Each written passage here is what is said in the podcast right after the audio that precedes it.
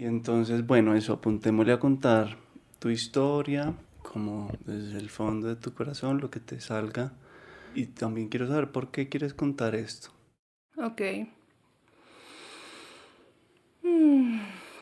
Bueno, pues la razón principal por la cual quiero contar mi historia es porque creo que posiblemente también es la historia de muchos y no hemos sabido que hemos estado ahí, que hemos atravesado experiencias similares y mi experiencia me ha traído entendimientos de mí misma, de mi relación con la vida, de mi relación con los psicoactivos, de la relación de mi familia, digamos de mi linaje también, con el consumo también de psicoactivos, de alcohol, y que creo que eso es una, algo social que siempre está ahí y que como que siempre hemos normalizado, pero que de repente no nos hemos detenido a ver a fondo de qué formas nos afectan, para bien o para mal, pero que nos afectan.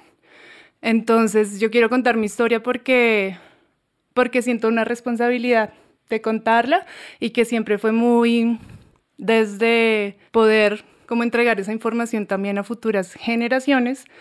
Siempre fue la intención desde pensando en mis sobrinas, porque todavía no tengo hijos, pero pensando en ellas, en mis sobrinos, de que quisiera que tuvieran más información cuando se acerquen a este tipo de, de sustancias. Esa es la razón.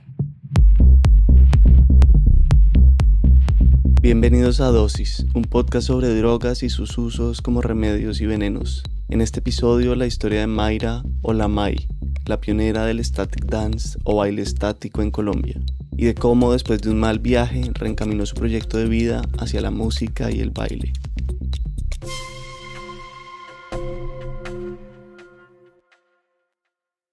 Digamos que lo primero es que mm, la música siempre ha atravesado mi vida, ha sido como el motor principal de mi vida. Mi papá es melómano y creo que él es la razón por la cual yo tengo una conexión tan fuerte con la música. Él colecciona vinilos, es amante de la música colombiana y eso siempre ha estado en mí. Y por ende yo también me volví, sin saberlo, muy amante de toda esta música. Eso sin, sin negar que también en algún momento de mi vida fui amante de la música electrónica que nada tiene que ver con el sonido colombiano pero pues que hoy en día se están funcionando. Entonces, bueno, esta relación con la música me llevó a que mi primer trabajo fuera como periodista musical y que pudiera conectar con la música desde expresarla a través de la escritura y de investigarla y de entenderla y de sentirla.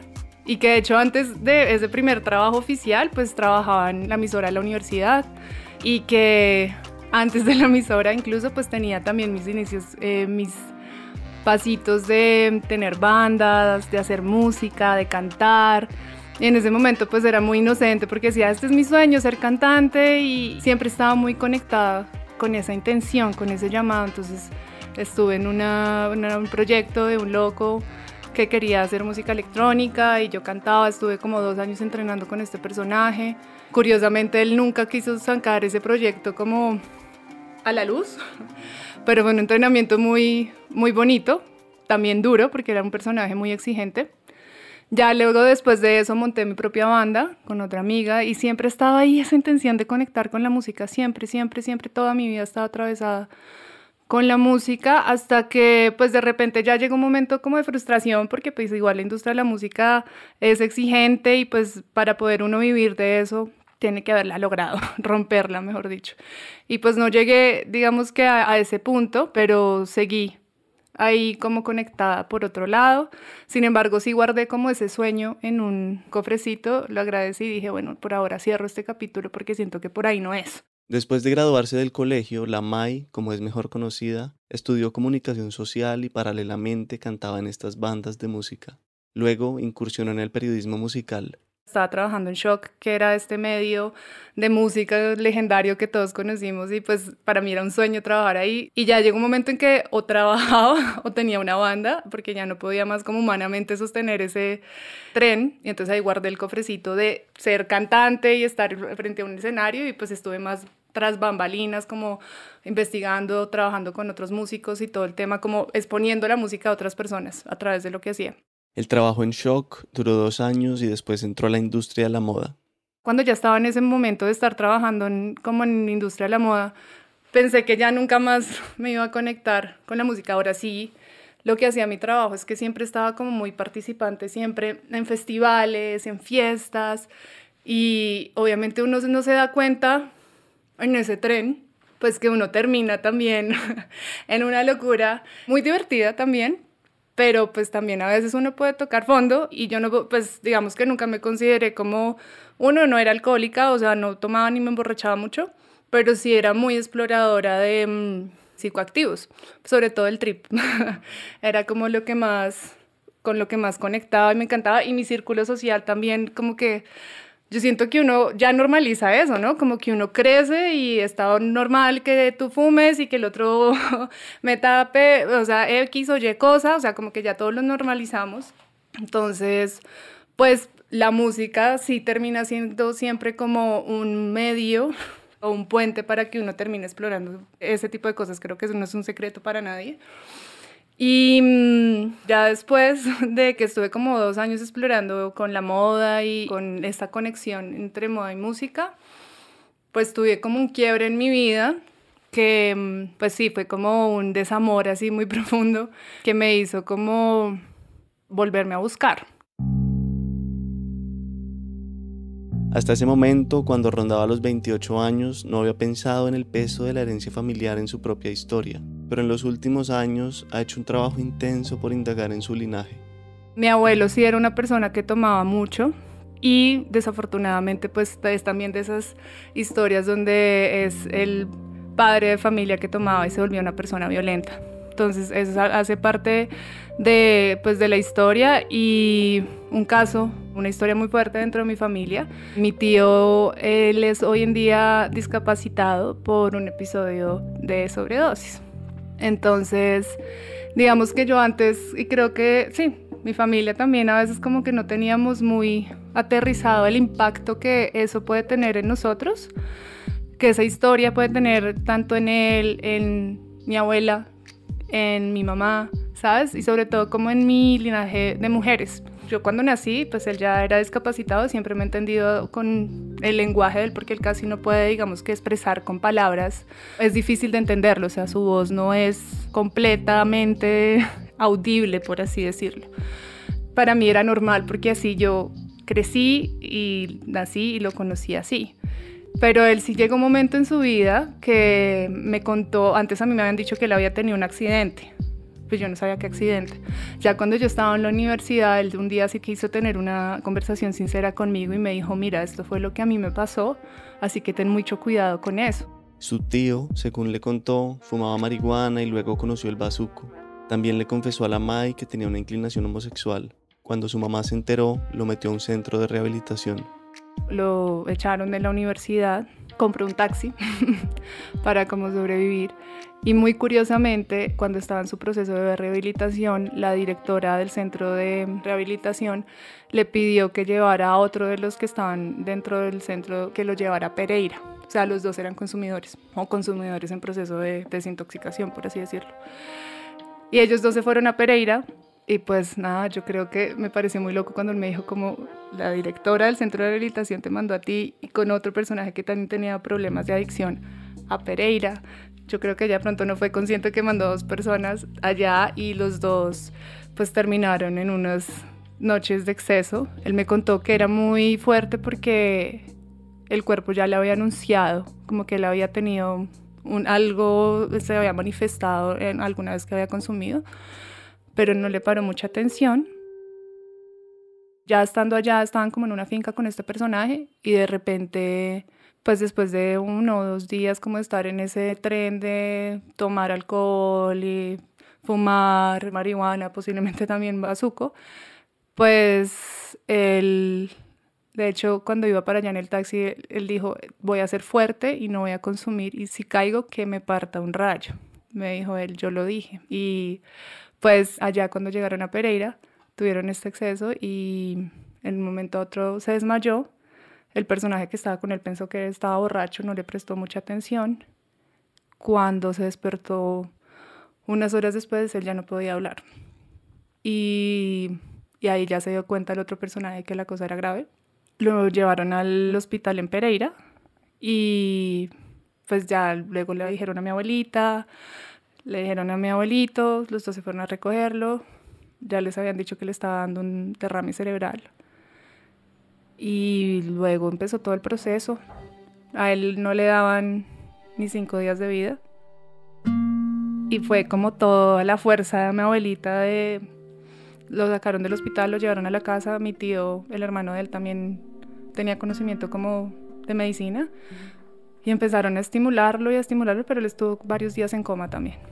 Entonces, pues posiblemente por no tener un apoyo para poder expresar todo ese agobio que él tenía, pues lo estaba desahogando es precisamente en esta búsqueda. Y siento que eso pasa muchísimo, que muchos estamos como desahogando ese vacío, buscando o llenar ese vacío con el desenfreno. La Mai recibió la información de su tío, pero quedó guardada muy adentro de su memoria y su vida siguió como de costumbre. Para mí era básico que tenía que salir de fiesta viernes y sábado y ya cuando se volvió jueves y miércoles pues sí podía, sí.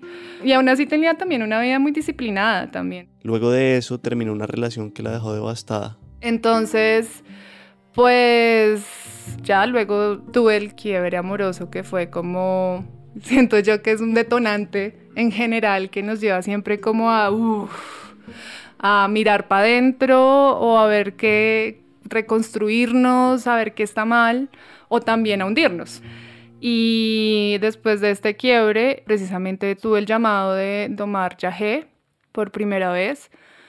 Fue una experiencia muy, digamos que liberadora y sanadora, no tuve como una pinta así reveladora de colores y múltiples animales apareciendo, no, fue simplemente como llorar y llorar y llorar, pero yo sí digo que ese fue como un como un portal que se abrió, digamos, de conciencia, sobre todo de oportunidades, como saltos cuánticos, como dicen por ahí, porque justo, muy justo después de esa toma, la vida me puso en la India sin que yo buscara puntualmente porque en ese momento yo no practicaba meditación ni practicaba yoga, mi vida era trabajar, bailar, los domingos estar en guayabadísima, muy en guayabada, porque era una raspa fiesta, eso sí también, y hacía poco deporte, entonces, pues nada, me fui a la India. En realidad iba allá por hacer una producción de un documental de moto en viajes por los Himalayas. Se abrió esa puerta y los viajes siempre han sido como también el otro centro de mi vida, ¿no? Como el viaje a otros países y ya luego me he dado cuenta que soy una viajera también de ir para adentro. Entonces siempre me había soñado con hacer una serie web de viaje y se dio esa oportunidad. Sí, desde ese alma de periodista monté este proyecto de contar esta historia de cómo llegan cinco colombianos en moto hasta los Himalaya. Me monté en ese bus, no había montado en moto ni siquiera a Melgar ni a la tienda de la esquina, pero me monté allá de pasajera, de parrillera, grabando toda esta historia y contando toda esa historia. Y luego que terminé esa expedición, pues en ese momento también fue por sanar ese desamor, ¿no? Que mi primo me dijo, usted véngase de viaje, que los viajes todos los sanan y usted con ese corazón roto lo que necesita es ver otras cosas y viajar en moto por esas montañas tan increíbles, yo sé que le van, le van a caer muy bien. Y le copié todo y armé el proyecto y nos fuimos. Después de terminar esa expedición, la tía de mi primo, una señora de 70 años divina que también ha sido viajera toda su vida, ella iba a llegar, nos iba a caer al viaje y iba a estar 10 días en un centro de meditación budista. Y yo ni siquiera sabía que era meditación, ni que era el budismo, ni nada. Y yo dije, bueno, yo creo que eso es lo que yo necesito. Terminé en este centro de, rehabilitación. bueno, pero casi, casi que lo mismo. Terminé en ese centro de meditación y budismo, conociendo por primera vez, acercándome por primera vez a, mi mente, al caos de mi mente. No era consciente de, de cómo era una persona que vivía mucho en la cabeza, mucho, con mucho miedo en el futuro. Eh, una de las razones de mi desamor era no haberme casado por miedo y estaba yo totalmente partida en mil pedazos por no haber tenido la valentía de dar ese paso. Y ahí empecé como, me fascinó, me comencé a sanar. digamos que era un curso muy sobre, sobre la filosofía budista y todo el entendimiento de la mente, el ego, y eran prácticas meditativas cortas. Pero allá tuve como la primera experiencia de meditación muy profunda y fue, yo siempre digo que fue muy un paralelo a lo que había vivido en la ayahuasca, en el yagé. Entonces eso también me voló un poco el yo dije, wow, qué poderoso, estoy sintiendo algo muy similar a lo que sentí con, con esa medicina, pero estoy solo meditando. Y fue como un primer, como atisbo de ver, mmm, acá hay algo interesante en esto. ¿Y cómo defines eso de entender su mente? Mm, pues entender que no somos los pensamientos, entender que es, andamos en la velocidad de la vida, identificándonos con todo lo que tenemos en la cabeza, identificándonos con todo lo que nos dijeron que somos, que debemos ser y hacerse consciente de que quizás no, que muy posiblemente no somos nada de lo que nos dijeron que somos, de que los pensamientos no somos nosotros. Entonces, eso fue como la gran revelación que tuve y sobre todo sobre el miedo. El miedo fue lo que ha sido uno de los grandes aprendizajes y que, que siento que a muchos nos, nos agobian. Y entender que el miedo es uno de esos grandes pensamientos que nos bloquean fue para mí como una revelación. Y dije, esto es lo que venía a trabajar en mi vida, el miedo. Porque siempre era muy basado en el futuro, el futuro, el futuro. Tras ese retiro en India y con horas y horas de grabación en bruto sobre la travesía en moto por los Himalayas, la Mai regresó a Colombia. Vuelvo a todo el tren de lo que es hacer una postproducción, pero vuelvo como un poco con la intención de involucrar la práctica meditativa en mi vida diaria, como con lo poco y mucho que había aprendido allá en India. Y aún así, digamos, eh, recuerdo que una de las cosas que nos decían en el curso es que, digamos, uno tenía la opción de ser bautizado como budista y una de las cosas que uno tenía que hacer era dejar precisamente el alcohol, el cigarrillo, eh, las sustancias y bueno, yo finalmente no me bauticé en ese momento y no, no soy bautizada como budista, pero pues también dije voy a tratar de tener también ese estilo de vida. Y aún así pues volví acá y tratando de sostener como navegando esa nueva intención de una nueva vida, pero también todavía en mi vida anterior. Entonces era ahí como dar un paso hacia cambiar mi vida, pero aún así como mantenerme en la otra que era conocida y que, que me hacía sentir supuestamente bien, ¿no? Entonces era en el balance. Y aún así todavía estaba curando, o sea, no es que ya me haya curado el desamor, no, el proceso seguía. Yo me comencé a dar cuenta cuando salía de fiesta que en realidad estaba cubriendo un vacío. Me comencé a dar cuenta que, mm, que me costaba estar sola en casa y me comencé a dar cuenta que ya no me disfrutaba tampoco una fiesta, un concierto, si no había algo de por medio, si no estaba este, este papelito que por lo general como que me elevaba. Entonces como que yo decía, bueno, no soy dependiente, no soy drogadicta, pero esto tampoco estaba bien, que tenga que estar dependiendo de algo para que me disfrute la fiesta o me disfrute lo que yo más amo, que es la música, que es bailar. Ya no, no, pues no me lo gozaba si no había ese estímulo. También la soledad, empezar a notar, como hacerme más consciente de yo cuando estaba en las en los after parties, en el raspa fiesta, que éramos un montón y me comenzaba como a observar quiénes eran los que nos quedábamos y me daba cuenta que había mucha ansiedad dentro de los que, que estábamos ahí, una ansiedad y vacío y que nos estábamos de alguna forma era como acompañándonos, huyendo de esa incapacidad de estar solos. En ese punto, aunque ya no disfrutaba la fiesta como antes, siguió en ellas, pero sentía que se acercaba a un punto de giro. Y la última gran fiesta que yo me pegué, gran fiesta que fue, como dicen por ahí, uno siempre tiene un día y una hora en que se le cambia la vida y para mí fue un festival, digo el nombre, en el Stereo Picnic, en el que estaba trabajando y después de una larga jornada laboral, muy divertida, que igual siempre amo porque pues es muy bello ver a las personas reunidas por este amor por la música. Un amigo llegó, me dijo, bueno, listo, ya terminó, a bailar. y yo, hágale. Una amiga ya me había comentado sobre el micropunto. Me había dicho que era algo súper bonito, que era una experiencia única. Y entonces ese día él me dijo, mira lo que me dieron. Entonces era un micropunto. Y yo, wow. En ese momento me comí ese micropunto, él también, sin siquiera saber que debíamos haber dividido la dosis porque el micropunto es una dosis fuerte de LSD. No la dividimos, cada uno se comió uno. Aparte esto lo revolvimos con whisky. Y al principio todo estaba pues hermoso, avatar. y ya luego llegó un punto dentro de este éxtasis, esta máxima emoción en el que justo estaba tocando Justice, yo estaba rodeada de todos mis amigos de la universidad en un momento en que por coincidencia todos terminamos ahí y comenzaron a cantar We are your friends.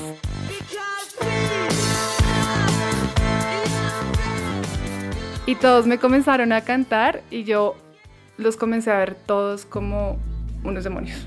Los veía, sentía algo muy como una energía muy densa y me comenzó a entrar como una angustia en el estómago y no podía respirar bien y yo decía como, ¿qué estoy viviendo? ¿Qué está pasando? Y todos cantándome yo, si me están cantando cosas, o sea, me están diciendo algo muy bonito, ¿sí? Me están diciendo, eres, somos tus amigos, pero aún así yo los estaba viendo como súper desfigurados y todo, entonces estaba entrando en un mal viaje que literalmente me, me entró la esta angustia y algo como si algo me hubiera entrado al estómago. Me alejé de ahí como tratando de respirar y ya luego terminó el festival y pero yo pues obviamente no estaba en mis cinco sentidos, estaba como en otra. Me fui para la casa y en ese momento llegué a mi cuarto, me acosté y me hundí en un hoyo negro. O sea, literalmente era como si me estuviera tragando un hoyo negro y de tristeza, así como lloraba y lloraba y lloraba y lloraba y lloraba y lloraba y no podía parar de llorar. No pude dormir tampoco ese día. Fue muy intenso, muy intenso. Y ya.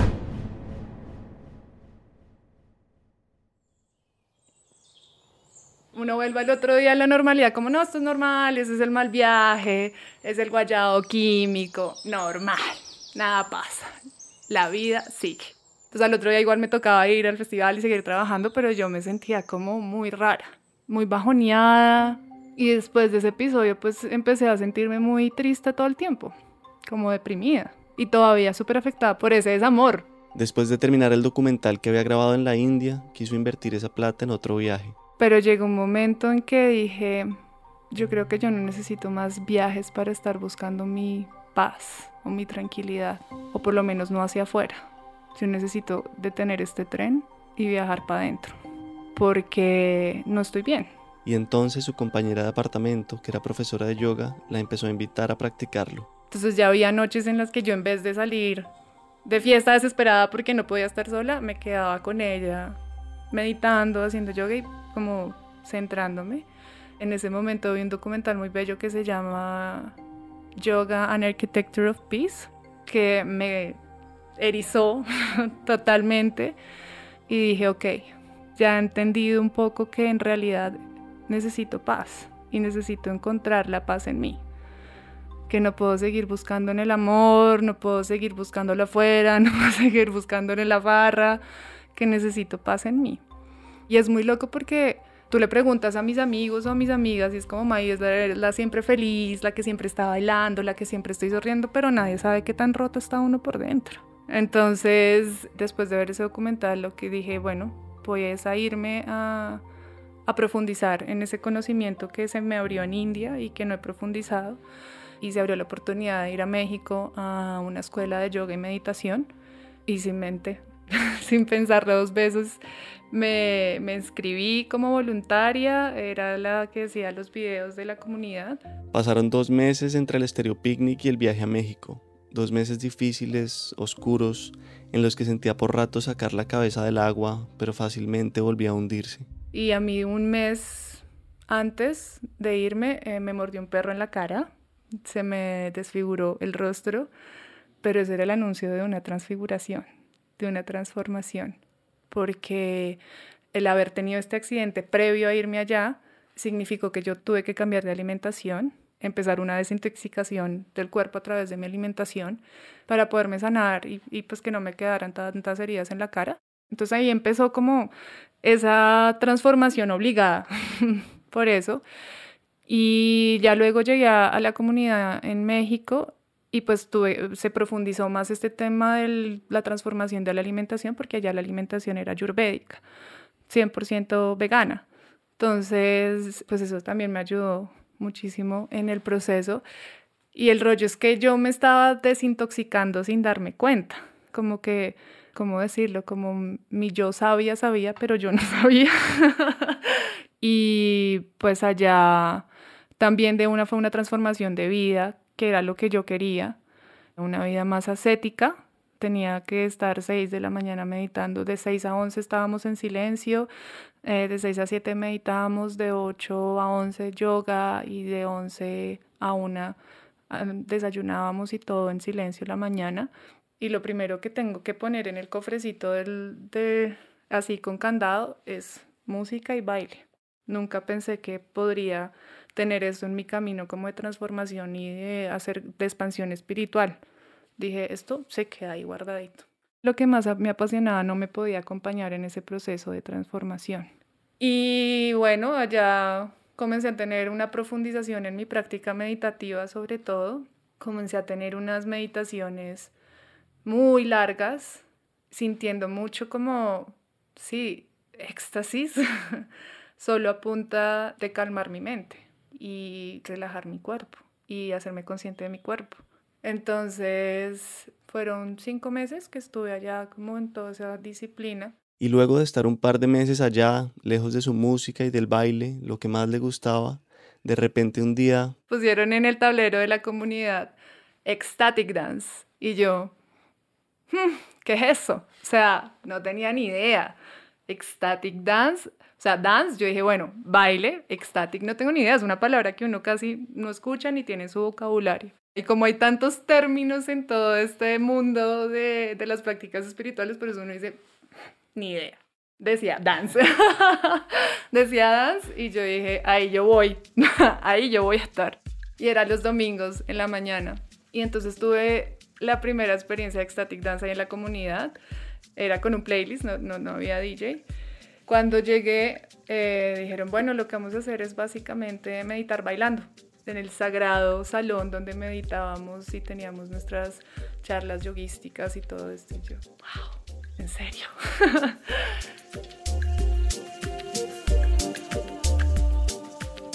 comienza a sonar la música, yo me imaginaba como mantras o algo así, comienza a sonar la música y es electrónica latinoamericana sonando y a mí me comienza el cuerpo como así despertar y despertar y yo, ¡Ah!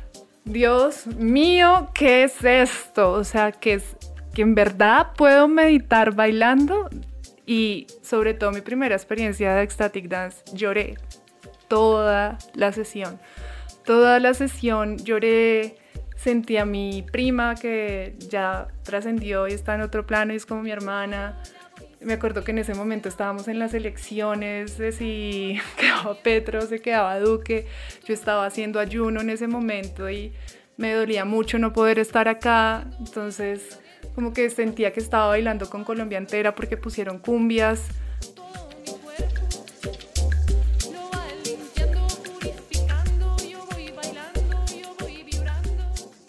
yo estaba bailando con Colombia, así como conectándome a, través de energía y ya eso me voló. Yo dije, no puedo creer que esto exista, no puedo creer que esto en verdad pase, yo porque no sabía. Entonces, pues si yo la veía en la comunidad y todos los domingos había Ecstatic Dance y la que se volvió la voluntaria porque decían, ¿quién quiere armar el playlist? Y yo era como, yo, yo, yo lo armo, yo lo monto y pues sabes, porque por todo mi camino de periodismo musical tenía unas joyas, aparte que les quería mostrar así súper orgullosa, no saben la música que se hace en Colombia para esto, venga, yo se las pongo. Eso no me falla.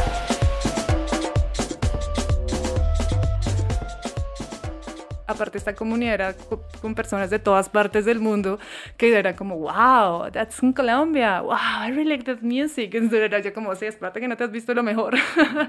Entonces, pues yo súper orgullosa de coger todo ese como conocimiento y esa colección de biblioteca musical que yo tenía y ponerla ahí para algo muy bonito. Era muy bonito porque en la comunidad habíamos personas de todas las edades, de todos los países, y ponerlos a bailar la música con la que yo siempre he bailado y con, los que, con la que crecí, pues me ponía demasiado feliz y que fuera con ese fin de, pues un fin trascendental, por así decirlo. Entonces ahí empecé como mis primeros pinos en involucrarme con el mundo extático. La Mai hizo un temazcal, un ritual de varias comunidades en México y Colombia en el que se entra con varias personas en una especie de cueva en total oscuridad, en la que piedras grandes y calientes van acomodándose en el centro y luego les echan agua encima. A medida que pasa el tiempo, el calor aumenta. También hay tambores.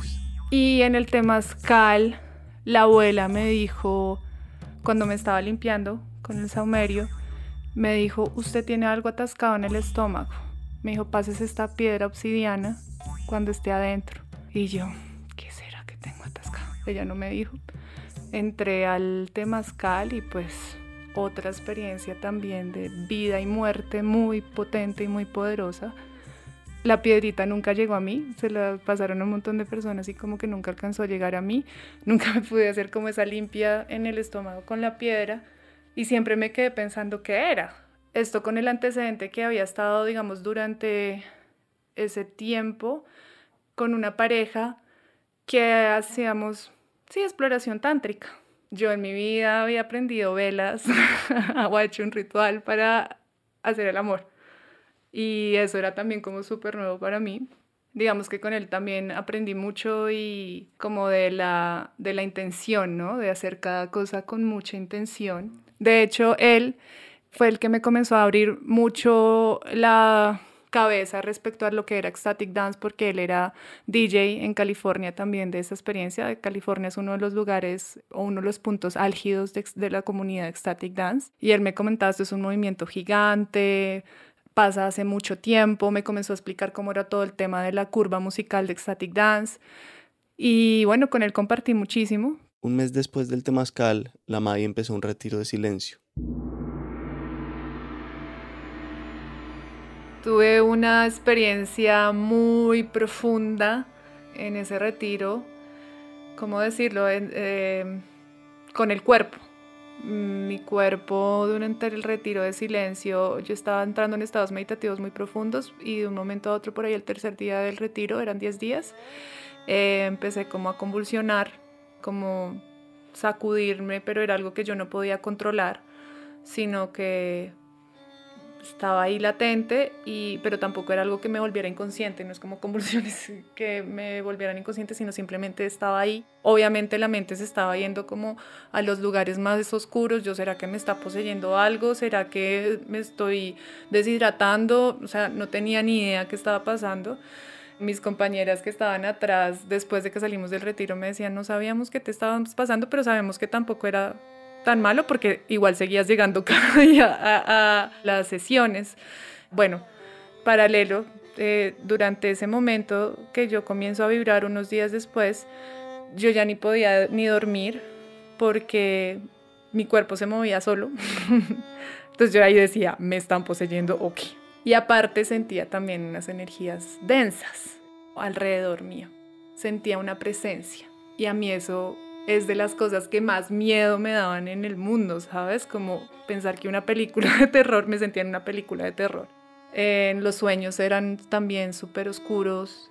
Sí, no, y yo por eso no podía dormir. Entonces yo decía, ya me estoy enloqueciendo. O sea, llevo 10, 7 días casi sin poder dormir y sentía que yo estaba disvariando. Al terminar ese retiro escribió una canción. Sobre ella escribió, esta canción es el resumen de lo que fueron mis cinco meses de vida en ese ashram en la costa pacífica de México, aprendiendo a volver una y otra vez al momento presente, viviendo en comunidad, con extraños que se volvieron maestros y hermanos. Es mi canción tributo a eso que llamo el éxtasis del momento presente, el éxtasis de estar presente en la presencia divina que nos habita. Fue meditando que entendí que el éxtasis que tanto buscaba afuera estaba en realidad en mí, en esa capacidad de volver al presente, de hacerme presente en la magia que ya nos rodea, ese éxtasis del momento presente al que uno llega cuando abandona la mente. Termino el retiro, voy a donde la maestra que tenía una sesión con ella. No sabía yo puntualmente qué era, lo que te decía siempre era como yo iba, pero no sabía qué iba. Y ella hace unas terapias craniosacrales, que es limpiar, como una limpieza de las energías em, sutiles del cuerpo, de los cuerpos sutiles.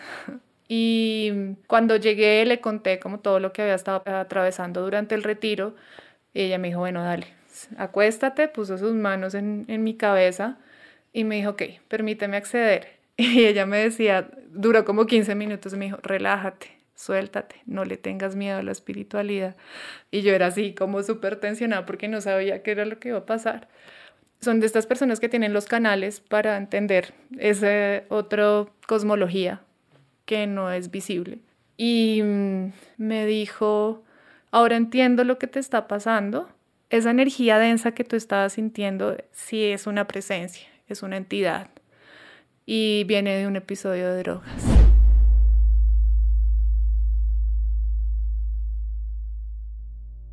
en ese momento para mí es como, ¿sabes? Como que entré en un, en un flashback completo conectando cada uno de los puntos y ella me dijo, y está atascado en tu estómago. Volví a la abuela que me había dicho, usted tiene algo atascado en el estómago. Volví al Vestereo Picnic donde había tenido un viaje horrible, donde yo había sentido todo eso entrar por el estómago. Y yo dije, ¿qué es esto es, en realidad está pasando, si lo que yo había vivido durante el retiro no hubiera sido tan real como lo había vivido, no estaría acá contando eso y me ha costado tiempo poderme abrir a compartirlo porque siento que podría haber sido tomado como una loca. Pero hoy en día me abro a contarlo porque me pasó, porque lo viví y porque pasa. Y eso es lo que no somos conscientes, de cómo abrimos nuestras energías cuando estamos tomando sustancias que no sabemos exactamente cómo actúan en nuestros cuerpos, en nuestras emociones y en nuestra mente. Entonces, eso para mí fue muy revelador. Yo me sentía como Neo cuando sale de la Matrix y está todo como volviendo a nacer porque era como me habían transfigurado absolutamente todo el entendimiento de la vida, ¿sabes? O de de aprender que sí la oscuridad existe y que sí la luz existe y que se manifiesta de múltiples formas y que nosotros no somos 100% conscientes de eso. Entonces, pues ahí fue como un reseteo completo. Yo precisamente seguía con mis planes de supuestamente irme a California a trimear. Animada por su pareja, la Maya había decidido ahora empacar maletas para California y dedicarse a trimear. Trimear viene de la palabra trim en inglés, que significa cortar, y hace referencia a trimear las plantas de cannabis, es decir, a cosechar la flor del cannabis en cultivos. Y estaba justo entregando como todos los materiales que yo tenía que entregar en la comunidad, y a mí me habían recomendado llevarme como podcast para escuchar. Yo que me estaba como llenando de, de archivos en, en mi disco duro, y esto me había como cambiado tanto el chip, dije, quiero investigar más, porque también durante el tiempo que yo estuve allá en esta transformación, desintoxicación, expansión mental, lo que también me daba mucho cuenta cuando estaba en ayunos, por ejemplo, es que yo sentía ya el estado de éxtasis o esa misma sensación que me daba un trip solo con mi cuerpo, solo con la práctica, solo con la meditación, simplemente con eso. Entonces yo decía, esto está muy interesante. Al parecer no necesito nada. Al parecer todo está en mí. Entonces estaba guardando en ese momento un, un, archivo de un libro que se llama Del chocolate a la mentefetamina, Everything About Drugs, porque quería entender realmente cuál era ese paralelo entre el desarrollo espiritual y también el consumo de psicoactivos.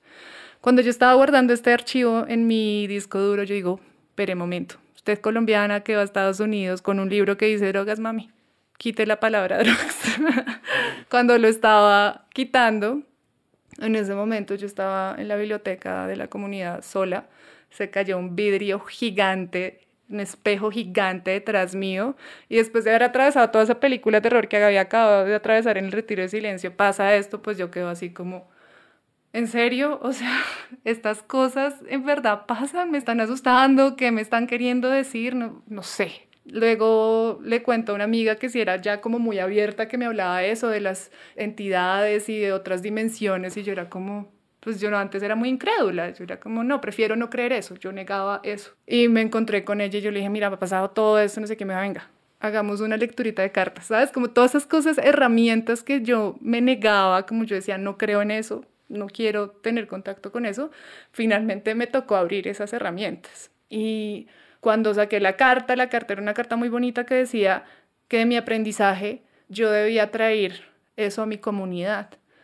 Entonces yo le dije a ella, me puse la carta en el corazón y le dije, Parce, lo que he vivido durante este tiempo me ha hecho entender que uno, me encantaría llevarlo de Ecstatic Dance a Colombia, porque siento que mi comunidad necesita tanto de esto como espacios donde en verdad uno pueda disfrutar 100% de la música y bailar sin tener que contaminar el cuerpo, de la forma tan inconsciente en cómo lo hacemos. Eso es lo que más siento en mi corazón. Entonces, luego me voy a Ciudad de México, pierdo mi vuelo para Estados Unidos porque digo, no, ese vidrio roto fue una gran señal. Yo también tenía como un miedo muy profundo de irme, no me daba totalmente tranquilidad porque aparte yo no era muy consumidora, no he sido muy consumidora de marihuana, entonces como que no resonaba 100%. Me quedé en Ciudad de México como muy perdida, la verdad, sin saber qué hacer con mi vida, porque uno no quería volver a Colombia. A pesar de que tenía la intención de traer esto a Colombia, yo no quería volver a Colombia, porque ya estaba como rehaciendo mi vida. Y mm, encontré una comunidad allá que también movía el ecstatic dance en la ciudad fue como una acogida hermosa por parte de ellas, de ellos. Había un colombiano allí que era muy activo también y eso fue una apertura algo muy bonito que yo siempre quise hacer que fue cantar. Entonces volví de toda mi experiencia, empecé a componer y a cantar con ellos en los ecstatic dance y a crear música con ellos y eso fue como un florecer, como un volver a lo que siempre había sido mi medicina, mi herramienta, solo que desde esta perspectiva fue hermoso.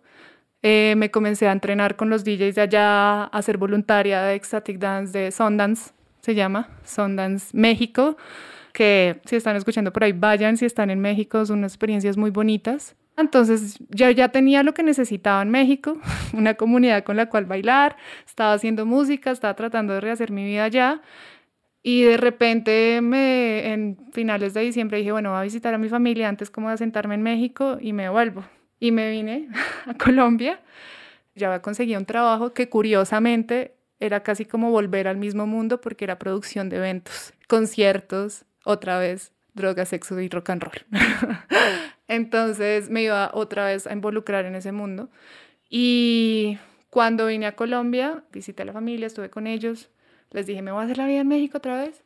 Y cuando me fui a, México, literalmente llegué allá hasta el aeropuerto y no me dejaron entrar por unos temas de que me había quedado un poquito más de tiempo en México. No me dejaron entrar y me devolvieron. Pero ahí hablé otra vez con mi amiga la angeóloga y me dijo, a ti te dijeron que tenías que volver, que tú tenías algo que hacer allá, en Colombia. Y yo, ok, esto es en serio, como cuando uno comienza a conectarse con todas esas señales y con todo lo que le sucede a uno que a veces no parece tan real, es muy real. Y era como, está alineado para que suceda como tiene que ser. Entonces, ahí, curiosamente, todavía estaban inscritas las aplicaciones para el entrenamiento de Static Dance. Apliqué, o sea, apliqué para la beca. El proyecto que escribí era precisamente desde la intención de generar espacios alternativos donde jóvenes pudieran disfrutar de la música y el baile sin tener que tener contacto necesariamente con consumo de drogas o alcohol. Desde el acompañamiento también mental y emocional que a mí me había dado esa experiencia, porque en verdad durante todo el tiempo que yo estuve bailando en México, notaba que emocionalmente yo estaba mucho más estable, que estar bailando conscientemente, porque antes también lo hacía, viernes, sábado y domingo, pero siempre estaba rota. En cambio, cuando lo estaba haciendo conscientemente con un fin de liberación mental, física y emocional, el efecto estaba siendo otro. Entonces escribí ese proyecto y me dieron la beca para irme a Guatemala. Bueno, con esta vida más encarrilada en Colombia, luego de que México la revolvió y la reseteó, la May empezó lo que había estado buscando por años. Sin embargo, su relación con las drogas en ese punto no era armónica. Después de toda esta experiencia, sí llegué como a negarlas y a satanizarlas un poco, que dije como, uy, es que uno no sabe en qué se está metiendo y es que a mí me pasó esto y en ese momento fue como negación de, no, ya no, no. Ya han pasado tres años desde que empecé Static Dance Colombia y me he dado cuenta que se trata de un tema de conciencia y de información porque digamos a mí nadie me dijo que yo no me podía comer un trip en una fiesta con 150 personas o 1000 personas alrededor porque estoy abriendo todos mis canales energéticos a las frecuencias de todo el mundo. Nadie me dijo eso, que era mejor de repente estar en un lugar natural con poquitas personas en el que no hay un intercambio energético tan fuerte. Hoy digo, siento que si uno se va a acercar al consumo, pues que sea muy conscientemente uno de cuál es su estado emocional, mental, físico, para poder acercarse conscientemente a la exploración psicodélica. Yo siento que siempre va a estar y siempre ha estado y no la podemos negar tampoco. Hoy en día yo no consumo, sí, no, no consumo porque precisamente ya he descubierto que esta máquina es tan poderosa que a los éxtasis que se pueden llegar bailando, meditando, pues no, no tengo sentido. Ahora, digamos, sí a veces me tomo una cerveza porque pues sé que no, no soy una persona que tiende al alcoholismo, pero si fuera una persona que tiende al alcoholismo, pues trataría de, de, parar y verlo. Siento que es eso, verlo y verte frente a esto que es lo que está haciendo en tu cuerpo, ser consciente del efecto que está teniendo en tu cuerpo, te transforma, no te transforma, te pone una persona violenta, depresiva o estás bien, o sea, como ser muy consciente de ese proceso Ahora, en cuanto a los psicodélicos, digamos, otras formas psicodélicas, como las plantas medicinales, pues eso es otro mundo que también me ha dado respuestas. Hace poco tuve la experiencia de, um, sí, la oportunidad que me llegó también así, a través de esto que facilito, de hacer el bufo. El bufo alvarius es un sapo que se encuentra en el desierto de Sonora en México y al suroeste de Estados Unidos. De las glándulas de este sapito se extrae un veneno que luego se fuma. El viaje dura alrededor de 20 minutos, pero quienes lo han experimentado coinciden en decir que el tiempo pierde su dimensión. Es un viaje imposible de explicar en palabras, pero bien conducido es una experiencia extracorporal, un viaje al origen, a la fuente, a la unidad.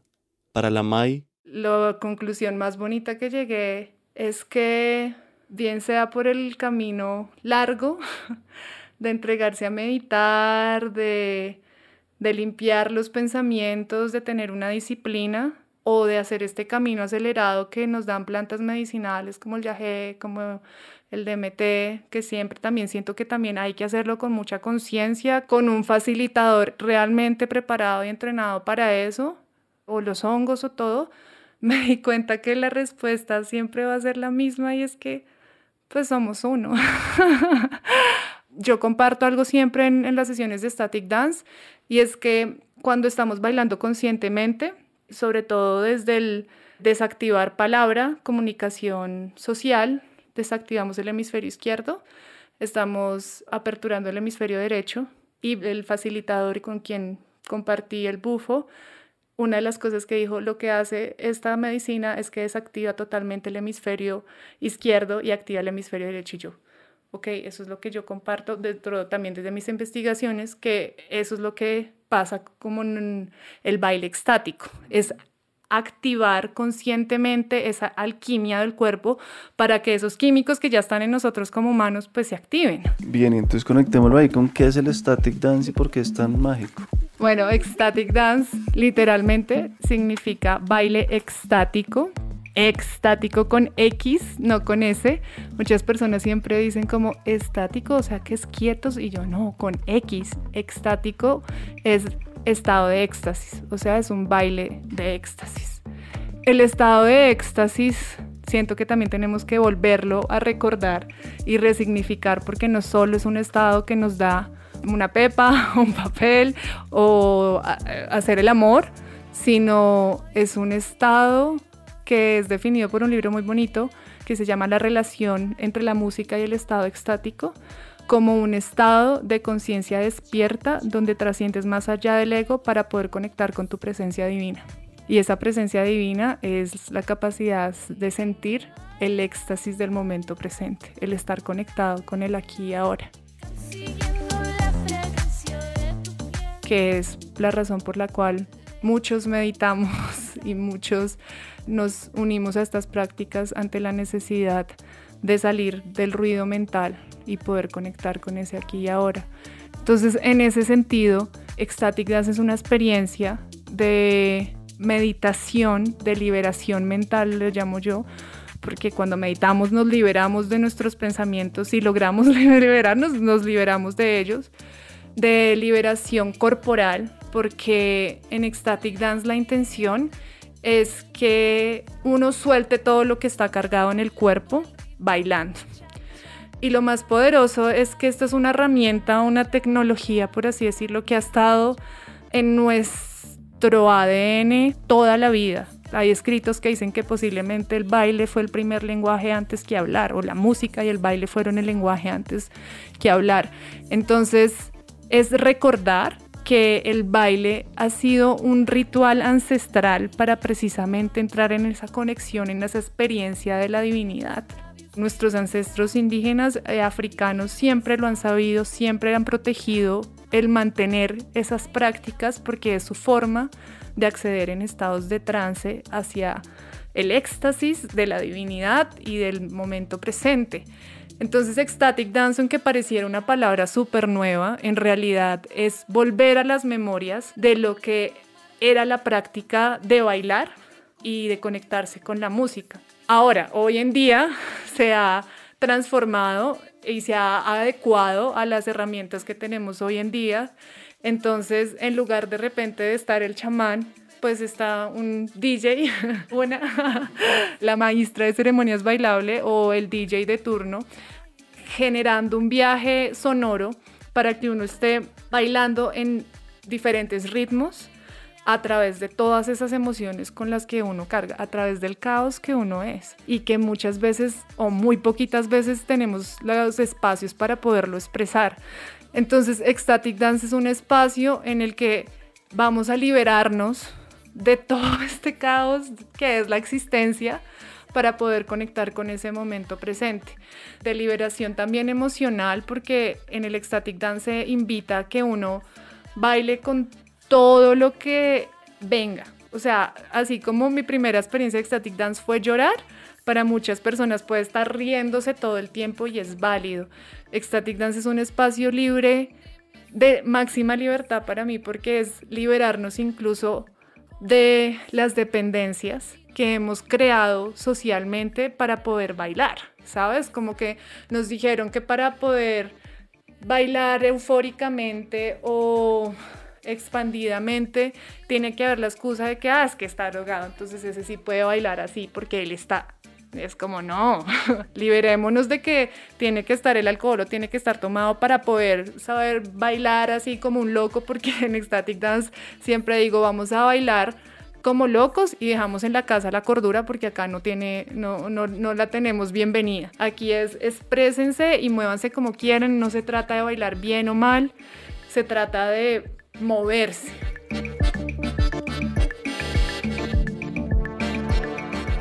Dicen que tenemos un cuerpo y si tenemos un cuerpo podemos bailar, podemos moverlo como se nos dé la gana. Lo que a mí más me parece hermoso de Ecstatic Dance y la razón por la cual finalmente me entregué a, compartir esta práctica es porque me había enamorado tanto de la meditación y ese estado de paz que me daba en mi vida pero noté que el, poder estar como entrar en ese estado profundo de meditación implica desarrollar una disciplina, posiblemente sí aislarse un poco del mundo para poder entenderla. Y dije, Ecstatic Dance es una puerta muy bonita entrar a eso porque es un atisbo de lo que es la meditación sin que tenga que tener uno tantas herramientas ni tanto conocimiento previo para acceder a ese estado. Entonces, y porque pues también fue como la fusión de todo lo que a mí me apasiona. Dije, yo en algún momento quería volverme facilitadora de meditación y hacer entrenamiento de yoga, pero yo decía, eso no es mi herramienta y ese no es mi vocabulario, no es mi lenguaje. Cuando encontré Ecstatic Dance, entendí que ese era mi lenguaje y era perfecto para compartir lo que yo quería compartir.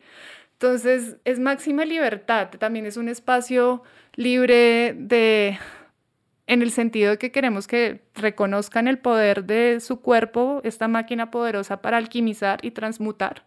Pues es un espacio libre de consumo, de psicoactivos y de drogas y de cigarrillo también es un espacio y de la nueva droga de estos tiempos del celular, también es libre de celulares, libre de zapatos, bailamos descalzos con los pies pegados a la tierra así desnudos como la bailaban nuestros ancestros. ¿Desnudos también? No, los pies desnudos.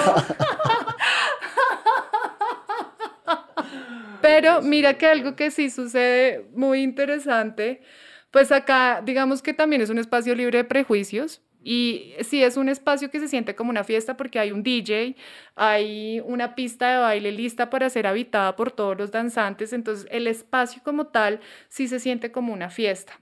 Pero no, importa si te fuiste vestido bien o mal, ahora dentro del ecstatic y sentir ese estado de desinhibición en colectividad es tan contagioso que si los chicos terminan quitándose la camiseta y las chicas también, se, sienten seguras y cómodas en sus tops. No decir que se haga toples, por lo menos en mi comunidad no, sé que en otras en el mundo, porque este es un movimiento gigante, entonces Ecstatic Dance es hoy en día un movimiento gigante alrededor del mundo en el que yo solo estoy tratando de que llegue con más fuerza aquí a Colombia.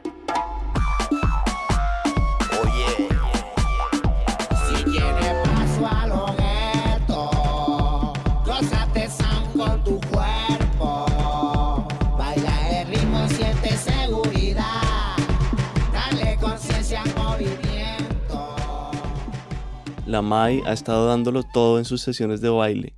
Después de casi cuatro años de empezar esta comunidad y este movimiento en Colombia, cada vez más personas abren su corazón y su mente a este tipo de experiencias, a la medicina del baile. Una de las misiones también ha sido dar a conocer la riqueza de la música colombiana. Estoy totalmente feliz de darme cuenta que, que eso que yo alguna vez pensé, realizada, me siento realizada, al darme cuenta que eso que alguna vez pensé que tenía que guardar en un cajón y guardarlo con seguro porque no me iba a servir para nada, hoy en día son mis principales herramientas para la misión que tengo en mi vida y que cada vez siendo mucho más atenta a las señales, a mi intuición, se hace más claro el camino que está bien lo que estoy haciendo y que tiene todo el sentido del mundo.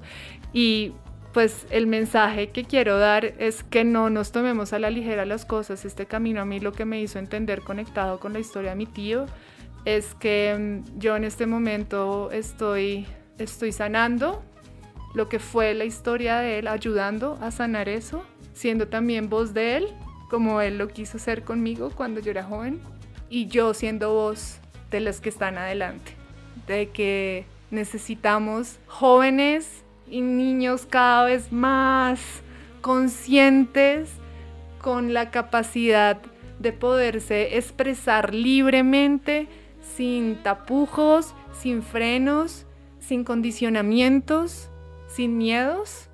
Siento que podemos transformar, resignificar lo que es la fiesta, que en algún momento siento que se volvió más importante qué es lo que consumimos en la fiesta que lo que vamos a ver en la fiesta. Una de las razones por las cuales también me entregué a hacer esto es porque siento que a veces pareciera que la música no es lo importante, sino otras 10.000 cosas más que ir a escuchar música y entregarse a lo que es el poder de la música en nosotros.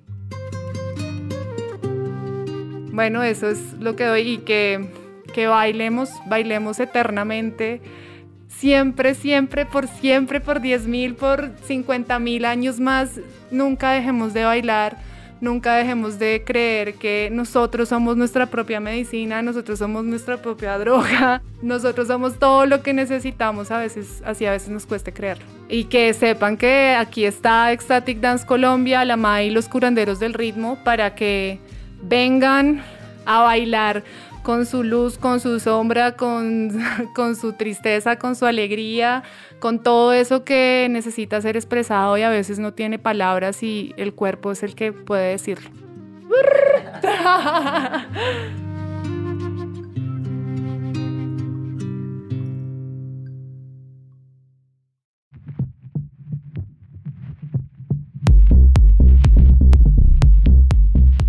Para los que no saben, La No Ficción es una productora de podcast que nació hace menos de tres años por el deseo de hacer periodismo bien investigado, que tocara temas nuevos y que llevara historias de vida que merecían ser conocidas por muchos. Hasta el momento hemos podido mantenernos gracias al apoyo de la audiencia, de algunas becas y premios y de los podcasts que hacemos para terceros, pero sigue siendo un esfuerzo y por eso no nos cansamos de pedirles su apoyo y de agradecerles a nuestros cómplices, los oyentes fieles que hacen parte de esta comunidad. Este episodio fue enteramente hecho gracias al apoyo de ellos, de ustedes, quienes son cómplices. Así que si escuchaste esto y aún no haces parte de esta comunidad, considera unirte con el apoyo que quieras y puedas. Queremos seguir haciendo esto y depende del apoyo de cada uno de nuestros oyentes que eso sea posible. El link está en la descripción del programa. El guion de este episodio fue escrito por mí, Miguel Reyes, y revisado por Juan Serrano. Valentina Fonseca y Daniel Díaz hicieron la edición del audio y el diseño de sonido, y la portada también es de Daniel Díaz. Algunas de las canciones que escucharon son originales de la MAI. Gracias por estar acá.